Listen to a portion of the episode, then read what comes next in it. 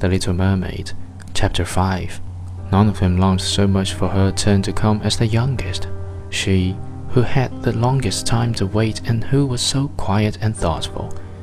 Many nights she stood by the open window, looking up through the dark blue water and watching the fish as they splashed about with their fins and tails.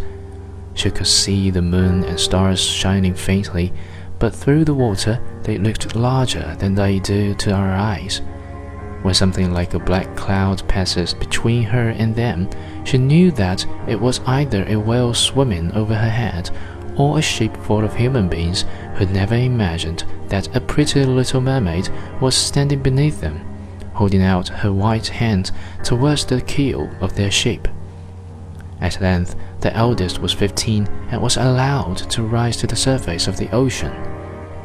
When she returned, she had hundreds of things to talk about, but the finest thing, she said, was to lie on the sandbank in a quiet moonlight sea, near the shore, gazing at the lights of the nearby town that twinkled like hundreds of stars, and listening to the sounds of music, the noise of carriages, the voices of human beings, and the merry pealing of the bells in the church steeples.